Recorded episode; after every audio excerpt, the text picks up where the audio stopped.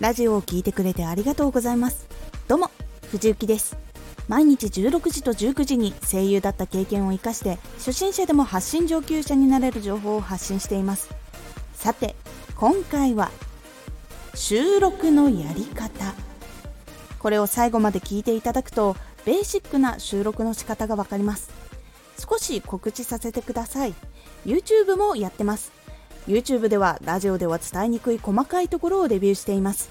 気になる方は動画をチェックしてみてください。はい。初めてラジオを収録するときにどう収録したらいいかわからないという風になって率先して手を挙げてチャレンジできなかったことがありました。初めてマイクの前で喋るときに緊張もしていてラジオでちゃんと話せなかったことをかなり悔しく感じていました。そしてラジオの再生回数もかなり低いものでした。その時の悩みがこちら。収録に何を準備したらいいかわからない。どのようにマイクに向かって話せばいいのかわからない。失敗した時どうしたらいいのかわからない。この悩みを抱えた時にどのことを見返していけばいいのでしょうか。ポイントは3つ。収録には水原稿喉を用意する。マイクには拳2つ分をベースにコントロール。失敗したら一呼吸置いてからその文章を頭からやり直す。収録には水原稿喉を用意する。収録には飲み物で水。そしてメモや原稿。あとは喉を起こしておくことが大事になります。メモに書き込んだりする場合はペンも用意しておきましょう。飲み物はジュースなどは口の中に唾液が出やすくなってしまうので避けてください。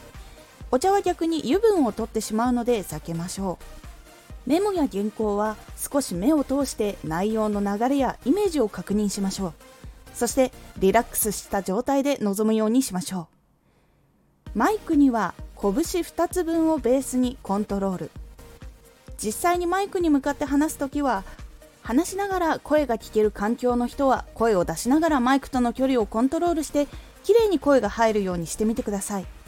ささやくような時はマイクに近づき大きめに声を出す時は離れ目にすることで音が割れたり聞きにくいということがなくなります。声が話しながら聞くことができない人は収録した音声を聞き返して距離をコントロールしてみてください。収録された音が良くなるように工夫をするようにしてください。失敗したら一呼吸置いてからその文章の頭からやり直す。もし原稿を噛んでしまったら編集しやすいように文章の頭からやり直しましょう。一呼吸置くのがポイントです。カット点を作ることで編集する時の目印にもなるのでカットもしやすくなります。落ち着いて前の文章に合わせて読んでいきましょう。そうすることで綺麗に一つなぎで喋ってるように聞こえます。いかがだったでしょうか？このポイントを押さえることで収録が楽に行えるようになります。身についてしまうとかなりスムーズに収録できるようになり編集も減っていくのでラジオがサクサク作れるようになります。ぜひやってみてください。今回のおすすめラジオ。ノイズのない環境の作り方。ノイズが減らせる環境の作り方をお伝えしています。